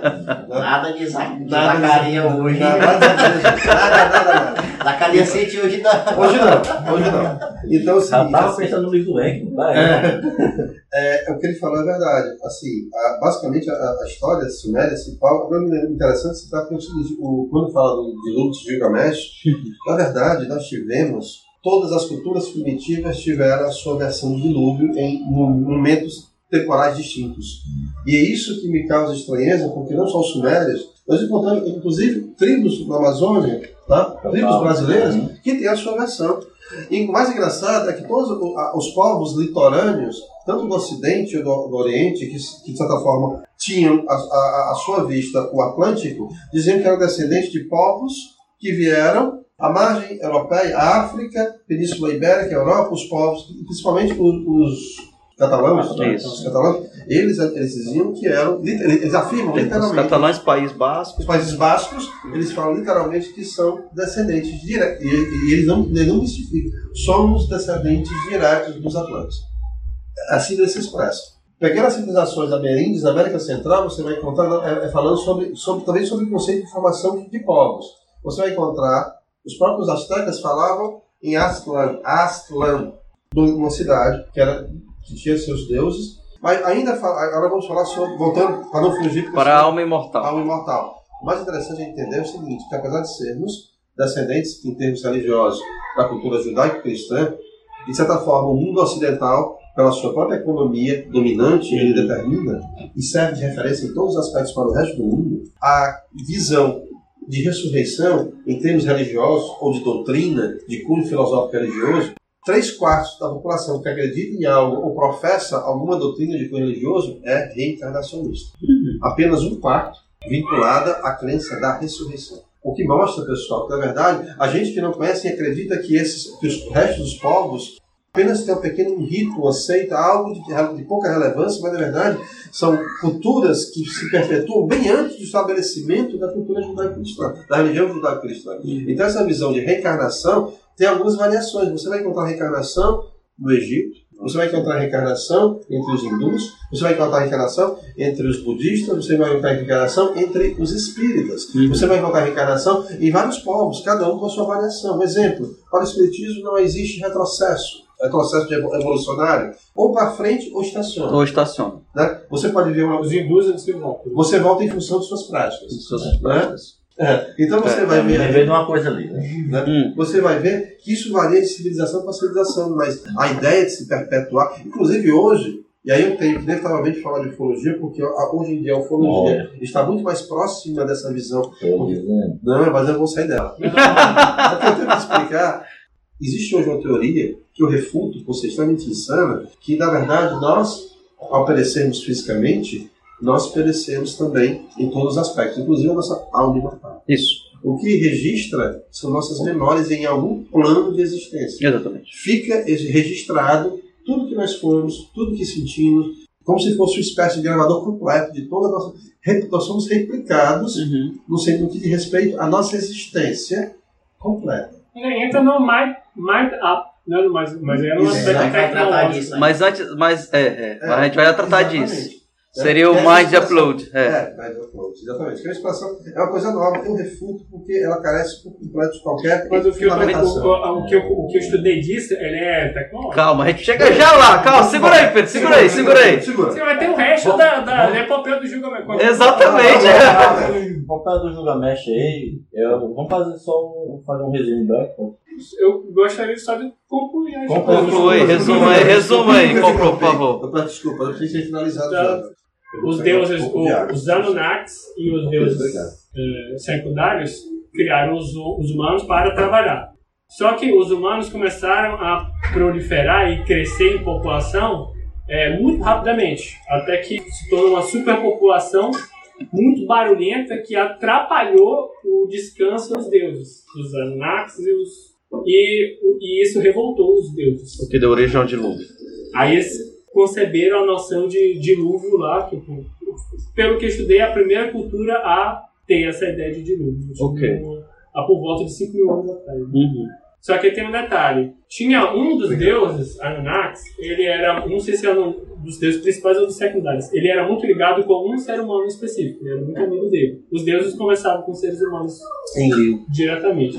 É, o nome não, não me recordo. Amigo de Gilgamesh. Ah, só que é, os deuses convenceram todos, entraram em acordo, a mandar o dilúvio. Inclusive esse, é, é, que era amigo do humano, ele se comprometeu a não contar para o humano, amigo dele, que iria haver esse dilúvio. Depois do dilúvio, um dos humanos escapa. E como ele conseguiu escapar, os deuses se arrependeram de ter matado o ser humano dessa forma.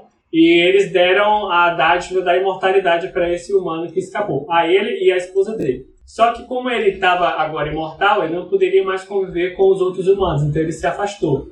Ele foi para, como diz o Hércules, ele foi para uma ilha lá e, e longe de qualquer acesso para os outros humanos. Né? Esse, isso conclui a primeira parte do mito. Aí vem a parte do Gilgamesh. Gilgamesh era um, uma espécie, ele é filho de Deus, ser humano filho de Deus, muito forte, um rei. Só que é, porque ele era muito forte, ele estava perturbando a vida dos próprios cidadãos lá que viviam. Certo. Não cidadãos. Seus súditos. Seus súditos, exatamente. E eles pediram, porque ele destruía coisa, ele era muito vida louca, ele bebia, aí pegava a mulher dos outros. Então, exatamente. Aí o, o que, que os súditos fizeram?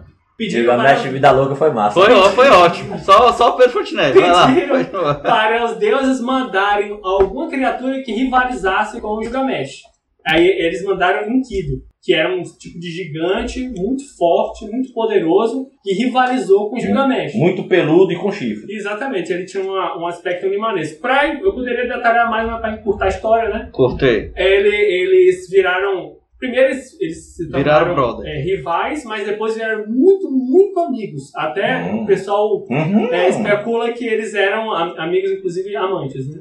Qual é o resultado disso? Eles ficavam, ele- os dois juntos eram ainda mais poderosos que rivalizaram até com os deuses. Aí teve uma, uma deusa que tentou seduzir os, os dois, mas não conseguiu. Aí o que, que ela tentou? Será que ela não tentou, é, tentou derrotá-los, digamos assim, frontalmente, fisicamente, não conseguiu. Aí o que, que ela fez? Mandou uma febre para Enkidu e matou Enkidu. Quando Enkidu morreu, o Gilgamesh ficou muito triste, muito triste, e di- diz até que o luto dele era semelhante ao de um marido que perdeu a esposa naquela cultura lá deles. Passado o luto, que foram dias e dias de luto, ou de tristeza que o Gilgamesh ficou por ter perdido o amigo, o Gilgamesh passou a ter a consciência da própria mortalidade. Porque se o amigo dele morreu, ele, ele vai morrer também. Aí o que, que ele fez? Ele procurou um jeito de se tornar imortal. E aí soube dessa, dessa lenda, que essa parte do dilúvio que eu contei, e que se existisse um jeito de alcançar a imortalidade, esse sujeito que sabia. Aí o Gilgamesh foi atrás desse cara. Uhum. Conseguiu chegar nesse canto que ninguém chegava, falou com o cara, o sujeito parece que deu uma, uma planta pra ele. Que iria se tornar, que iria tornar ele imortal. Só que uma cobra O pai aí já entrou no. comeu a planta, roubou a planta, fez alguma coisa que levou a planta embora e, e ele não conseguiu se tornar imortal. A história termina com o Gilgamesh voltando para casa, é, se conformando com a sua própria mortalidade. Aceitando, né? Não, eu sou mortal mesmo e a gente tem que conviver com essa ideia. Né? E viveu cada dia como se fosse o último para que a gente. Ele aprendeu a aproveitar a vida dele.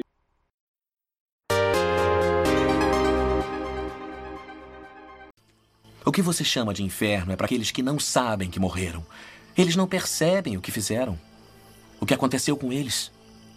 Tão voltados para si mesmos que constroem um mundo em torno deles. pra si mesmo? Isso não se aplica a Ennis também? Não é verdade. Suicidas são diferentes. Eles não vão para o inferno porque são imorais ou egoístas. Eles vão por um motivo bem diferente. Todos nós temos um instinto de que há uma ordem natural na nossa jornada. E a Anne infringiu isso. Ela não vai encarar.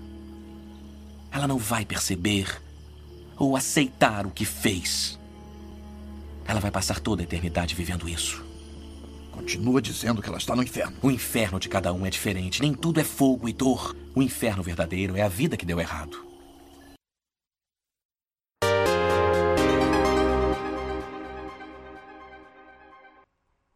Por que que é, esse, essa epopeia, esse podemos chamar de mito, né, que se tornou, deu origem à alma imortal e veio a se proliferar em tantas outras teorias, inclusive para Não, porque explicar a também. Gilgamesh aí, ele vai, ele vai se, se colocar no plano que ele vai ele é mortal, vai morrer e vai para o, o plano dos deuses lá. Mas- tem, mas- um deus sumério que é o que cuidava dos mortos. Mas foi a, foi a proto ideia de alma imortal nesse. É, foi uma Nessa das essa Entre uma, mas essa é a mais antiga, Ela- segundo eu, datações. Eu imagino, eu imagino que ela tenha se destacado porque ela é o mito Uhum. da primeira grande civilização que se tem notícia. tem, né? né? É isso que tem. Antes E outra, é, só- é, é muito rica, por exemplo, E explicações, o, como é o nome do, o, e detalhes. do homem do Gilgamesh? O Enkidu, ele vai ser comparado a Adão, cara. Uhum. Porque quando a sacerdotisa chega pra- pra seduzir ele, e ele, ele, tem, ele controla os animais, ele anda com os animais, ele vive com os animais, e os animais não têm medo dele. Quando ela consegue seduzir ele, Hum. que ele copula com ela, passa uma semana inteira, né? Que ele descobre que é, transar é muito gostoso e tal. Aí então, ele antes ele- transava só com animais. Ah, tá. não sei se ele transava, não. Ela Não, fala é- que é ele era sério, é puro, sério. né? Puro, puro inocente, né? Então, Não, é selvagem. pois é, puro inocente. Então, selvagem. Não é o ponto, continua. É, só Tá para o bom, ponto. tá bom, tá bom. Aí, tipo, é, quando, ele, quando ele tem essa relação sexual, ele perde o, o controle sobre os animais e coisa e tal. E ele sai, e aí ele é expulso da selva. Então, quer dizer, é como se ele fosse expulso do paraíso. E ela Eu leva sei, ele pra dentro da, da, da Então, cidade. então é uma lenda que não traz só, só a ideia de alma mortal, como ela também tá- traz a- alegorias de várias outras religiões. Várias. de várias Repercussão, outras inclusive. A gente, a gente precisa aceitar de fato que a nossa cultura religiosa judaico-cristã é um coxo de retalhos. Isso.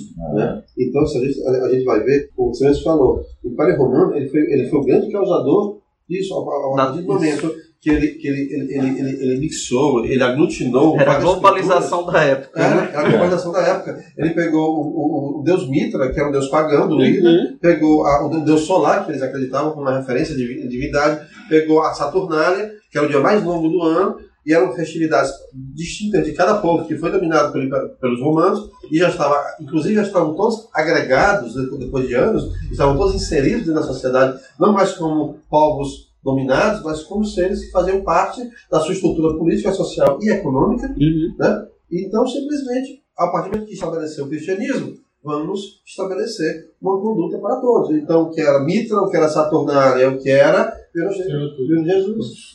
Né? Viu Jesus, aí virou Maria. Virou Maria, e aí se estendeu. Eu não questiono aqui a existência de Deus e de sua trindade. Eu não questiono aqui, mesmo porque é, é, eu sou espiritualista e abraço essa- esse conceito, porque o que importa para nós agora aqui não é, o- não é a, a- a existência efetiva, concreta e física dessas pessoas, mas o, o exemplo ou a referência arquétipa para nós enquanto sociedade, enquanto cidadãos. Né? Isso é muito mais importante de tudo. Mas a gente precisa entender que a cultura suméria, ela é talvez a mais antiga. Suméria Acádia. Suméria Acádia, talvez a mais antiga é, traduzida. Enfim, temos outras. Temos outras. Mas o mais interessante é que você vê que a partir daí nós temos uma ideia de como a, a, a, a, a cultura oral, a cultura passada de geração para geração, como foi tomando forma, né? E foi, foi tomando profundidade influenciando e foi influenciando. No, no caso deles, não era só oral, que eles inventaram, inclusive, a escrita. Sim, é as outra placas- contribuição. as placas A cuneiformes. gente conhece o- esse mito através do que eles deixaram escrito. Se fosse só oral, tinha se perdido. O mais engraçado é que você para pensar que E, até e a gente fica pensando que se perdeu, né? Porque assim, a, Se perdeu. a, a Babilônia. Para começar, que nós muito- temos a Biblioteca de Alexandria, que estava no Império Oriental Romano. É isso que eu ia falar. A história oficial romana fala da cultura suméria de 8 mil anos para cá. O sumério já existia há 12, 13, 14 mil anos. Nós temos comprovações atuais, e ad- pelo advento da tecnologia, que é, é, é- a nossa história oficial é falaciosa. Então, a própria Biblioteca de Alexandria tinha papiros egípcios pré-adâmicos, que se- falava até em papiros, rolos escritos atlantianos, que os turcos utilizavam para aquecer suas barracas durante anos. Eles queimavam sistematicamente, eles pegavam assim, de maneira aleatória apenas, era matéria de. era carvão. Para eles, todos os papiros da Biblioteca de Alexandria eram Era carvão para aquecer suas fogueiras. Imagina como nós, o quanto Nós perdemos. perdemos. Não, um bom pedaço dessa epopeia que eu falei, ela foi, é, foi um capítulo, foi descoberto em 2010. Estava lá, porque foi um sujeito, um pastor lá de, de ovelha da região, e descobriu esse pedaço e levou lá no museu e falou: Olha, eu acho que isso aqui é muito valioso. Valioso. Vocês, vocês devem é, querer isso. tô vendendo aqui. Quanto é que... Aí, aí eles pegaram o, o pedaço lá de pedra e aí mandaram pro cara que falava sumério, o especialista sumério. Aí ele falou, pelo amor de Deus, compra esse negócio, que é um pedaço enorme que tá. Tem uma lacuna lá no mito e esse negócio preenche tudo. Compra esse negócio. Aí o cara. Aí o, o lá foi lá no. Tá bom, a gente compra. É, quanto é que tu quer? Aí Eu sei que isso aí é muito valioso, por isso eu vou pedir um bom valor nele, 200 dólares. Aí tá bom. Tá bom. Tchau. Ao verme que primeiro roeu as frias carnes do meu cadáver, dedico, como saudosa lembrança, estas memórias póstumas.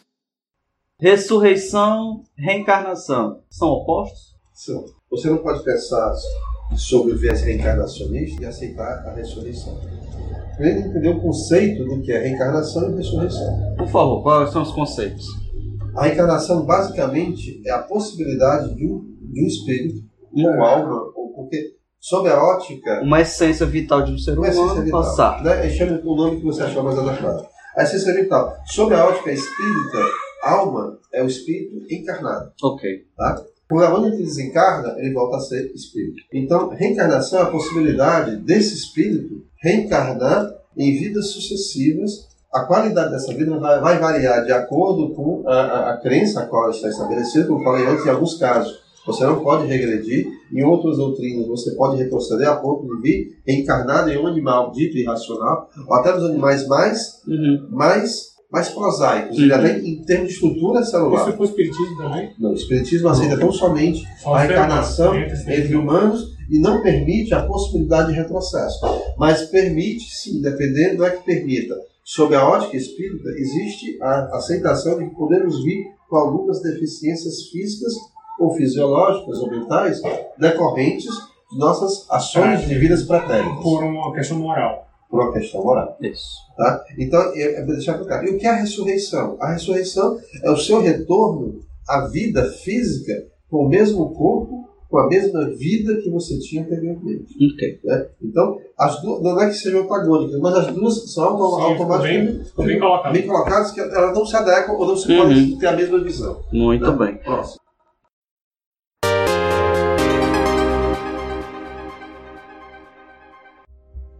Eu nasci na Terra. Eu era o homem mais rico em vários planetas aos 74 anos. Na primeira vez que eu morri, eu tinha 99 anos. A nova tecnologia transferiu a minha consciência para um novo corpo. Por 263 anos, eu encapei em novos corpos. Vivendo em perfeita saúde.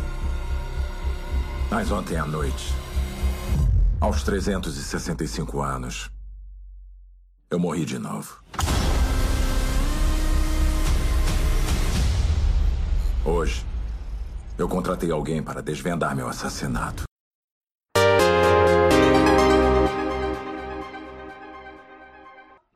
Vamos passar para o bloco, mais o bloco 4, transhumanismo e mind upload, novas teorias, referências pop, Matrix. Vai! É, eu tava dando uma pesquisada né, no transhumanismo. Hum. Na verdade, eu acho que nós já vivemos o transhumanismo. Vou explicar. O que é? O transhumanismo. É, tem que explicar o que é. Pois é, vou começar agora.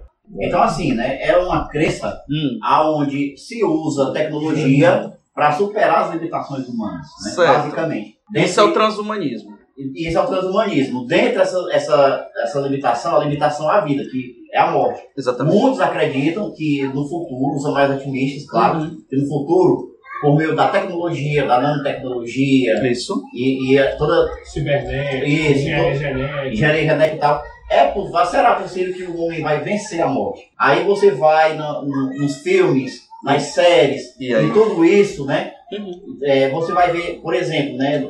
Cara, é impossível não falar da, da, da- da Netflix, é, é impossível. Paga nós Aí Netflix. você vai lá num, num filme Altered Carbon, né? Você, Isso. você é, vê lá um exemplo, né? Que o carinha tem. aqui Que é de corpo- mind upload. Exato. Aí já entra o mind, Que é a teoria da mente que ela foi tão que pode, pode é, transferida. ser transferida, a né? consciência humana se transferida. Isso. No caso, seria uma ideia tecnológica da É alma. porque as duas coisas estão ligadas. Transhumanismo, né? Isso é, é, é uma da- das cartilhas do transhumanismo. Isso. Então, assim, vai lá no filme lá, na- que é um filme, aí o carinha não morre porque aqui tem um, no, no córtex dele, é, tá, é, pode ser gravado, né? Tem um X, espécie de di- pequeno disco. Isso, aí guarda ele, toda a sua no consciência. corpo, né? E isso faria dele eterno. E ele pode escolher outro corpo. Então a ideia da reencarnação, de uma perspectiva tecnológica, também Ah, está mas a mente presente. dele fica sempre num corpo. Não. Pode ficar num, Não, num a mente fica, Fica no HD. Fica uma espécie de HD. E aí você, ele pode é, tirar do corpo. E colocar em outro corpo. Ele, Então ele pode pôr numa máquina. Pode, Sem também. ser- pode ficar em nuvem. Isso, beleza. Ele boa. pode colocar em nuvens, E também pode colocar no HD de um Tipo satélite. assim, ah, eu, eu, eu tô querendo agora saber inglês, francês. Olha, aí se vocês não viram, se vocês não viram, gente, vejam. É, San Junípero é o quarto episódio da terceira temporada do Black Mirror, que é tá lá no Netflix.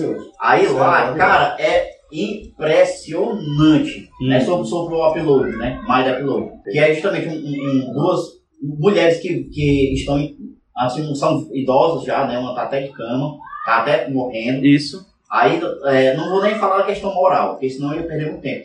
Mas aí elas se conhecem, tipo, numa realidade paralela. E se apaixonam. se apaixonam, né? E aí elas podem viver para sempre na, na, Naquela na realidade. que é uma cidade entendeu? Virtual. Virtual. Cara, é impressionante. Mas, tu- Mas é em toda, nuvem, toda viu? a base do transhumanismo que tá falando aí é Não. tecnológico. Não, a tecnologia. ó, mas você vai, vai entender que eu já falei que nós já estamos. Você já falou, nós estamos Por quê? Porque nós, nós é, o, o ser humano tem trabalhado em quê?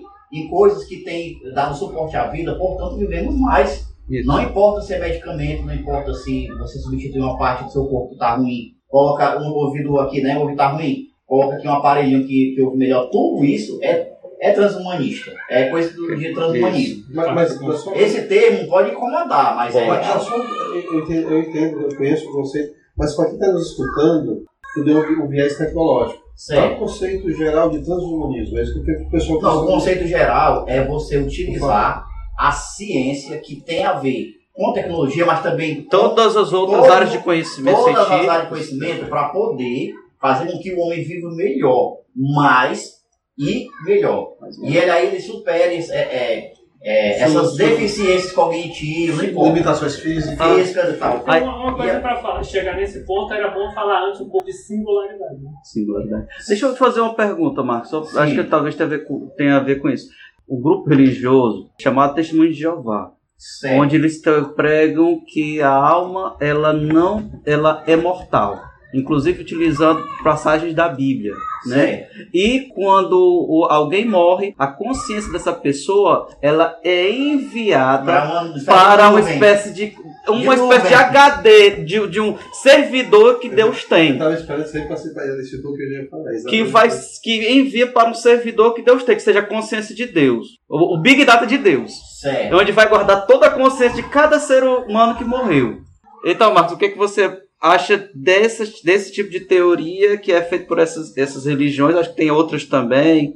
Eu acho que aí não se. Não vejo transhumanismo aí, a gente não, não pode dizer que é, porque o transhumanismo depende do homem. Nesse caso aí, vai depender do caso de um Deus, entendeu? De algo transce- transcendental, que transcende ao homem.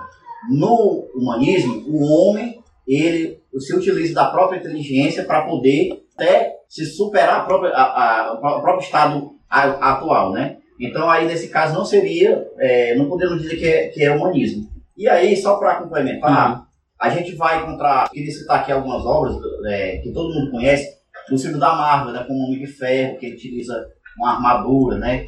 Tu já vai pra cultura pop? É porque, porque assim, né, pra, pra, pra todo mundo, pra todo mundo já começar, assim, né, pra, pra todo mundo começar a entender com mais clareza. Exemplo, né, a Alita, né, um filme que acabou de ser lançado, né? Isso. Alita, é Robocop, é o Avatar, onde o personagem, Ah, né, o carinha lá usa um ex- um exoesqueleto. Né, Não é só exoesqueleto, é um outro, né? Ah, um ela outro, tem um outro corpo, No né? outro corpo, é um Ela avatar era- dele é um mesmo. orgânico, é um avatar, né? esqueleto é orgânico. É orgânico, não é exoesqueleto, é orgânico. Aí a gente O vai pra... exoesqueleto feito agora pelo, pelos Estados Unidos junto com o Brasil, ele é biomecânico, né? Então quer dizer que tem parte, parte biológica, parte mecânica. Na literatura, Que é né? justamente não haver a rejeição do corpo devido à necessidade dela. na literatura, né, até, até mesmo na literatura bem assim, bem antiga, né, com Mary Shelley, né, Frankenstein, né, No Frankenstein.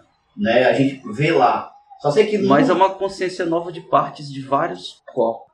sim, mas tudo tá tá Tudo inserida- está ligado ao tudo- transhumanismo, sim. E ao transhumanismo. Pois é, só sei que, que assim, a partir dos anos 90, os carinhas que começaram a, a pregar muito isso foi o Max Moore e o Stephen Lawrence. A partir dos anos 90, que houve a, a, Transhumanismo. é, que houve uma onda muito grande, que a tecnologia parece que deu uma, um, é um salto muito grande.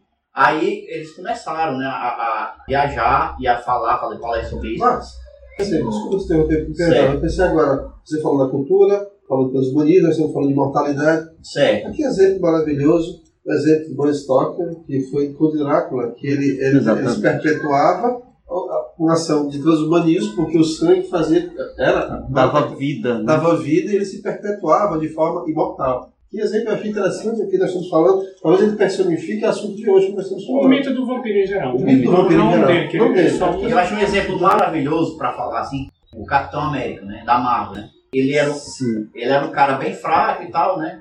Aí de repente ele, ele por meio de, de, de estudo, de tecnologia. Ele foi o primeiro, ele foi o primeiro bombado da cidade. Pois é. Então, então mas assim, né? Primeiro bombado da história. Só pra citar aqui. Ou seja, você não é valoroso pelo seu mérito, mas pelas bombas que você toma. Tirando lição de moral. Intelectualmente você não conta. Eu só sei que Conta tem- é o esteroide que você bota na Tem veia. várias correntes, né? Só pra, assim, tem várias correntes de, de transhumani- transhumanismo. E se a gente for falar desse assunto, vai dar um outro podcast. É isso, Então isso. não vou entrar muito nisso não, mas eu acho que eu... Se me permitirem, eu acho que a gente poderia, assim, voltar em outro momento, porque são assuntos tão polêmicos e a gente não exaure aqui. Eu Não. acredito que a gente possa retornar a tocar esse assunto. É um né? tema muito vasto. Muito vasto, né? Agora, eu queria só contar uma coisa sobre o transhumanismo, interessante, que é histórico. Hum. É que era sabido que os líderes comunistas, tanto Lenin, né, depois longe. não é? Eles, eles, eles eram tratados com a intenção de perpetuar e prolongar sua vida por muito e muito tempo.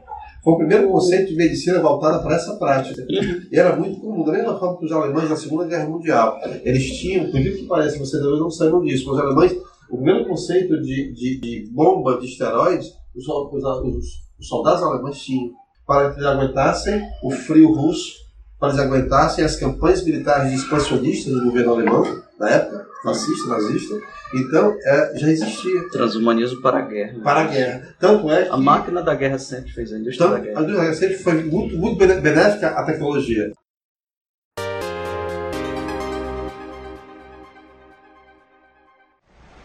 Então, o que que você faz?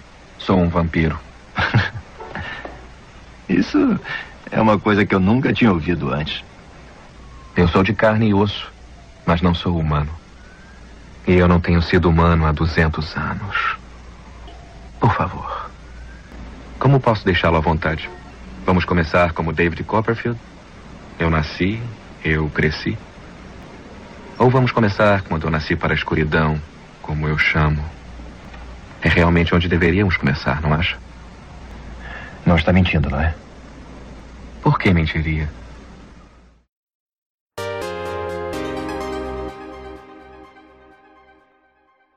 Me leva uma pergunta. É qual a, a diferença, fronteira entre transhumanismo e medicina? Não, tem Nenhuma, uma. porque- a nenhuma. medicina A meu é uma não. das formas de se alcançar o A transhumanismo. medicina, a tecnologia, a ciência por si só. Então você vê essas figuras, Hitler, Mussolini, Stalin principalmente, porque esse assim, tinha toda uma, uma- uma medicina voltada para a sua existência. A saúde dele era muito frágil, né? A do, do Então, Stalin. Stalin. Então eles tinham medicamentos fortíssimos e, e foi notado nos soldados alemães que eles tinham, quando eles foram recolhidos, porque eles não eram mortos em combate, eles morriam pela estafa física que eles estavam.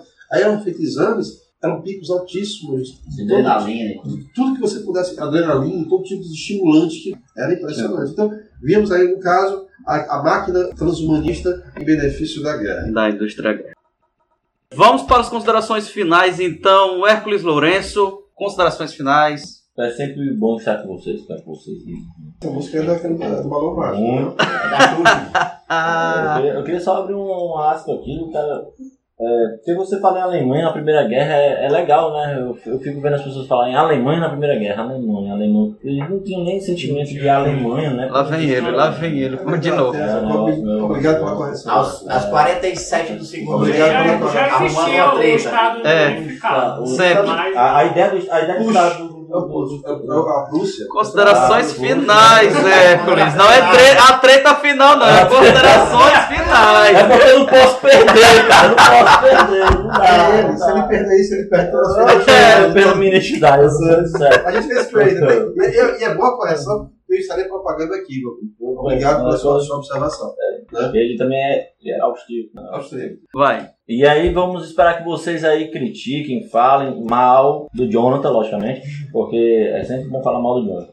Pode falar do Max também, mas aí o Max tem graça não, todo mundo já fala mal dele, então vamos falar mal do Jonathan.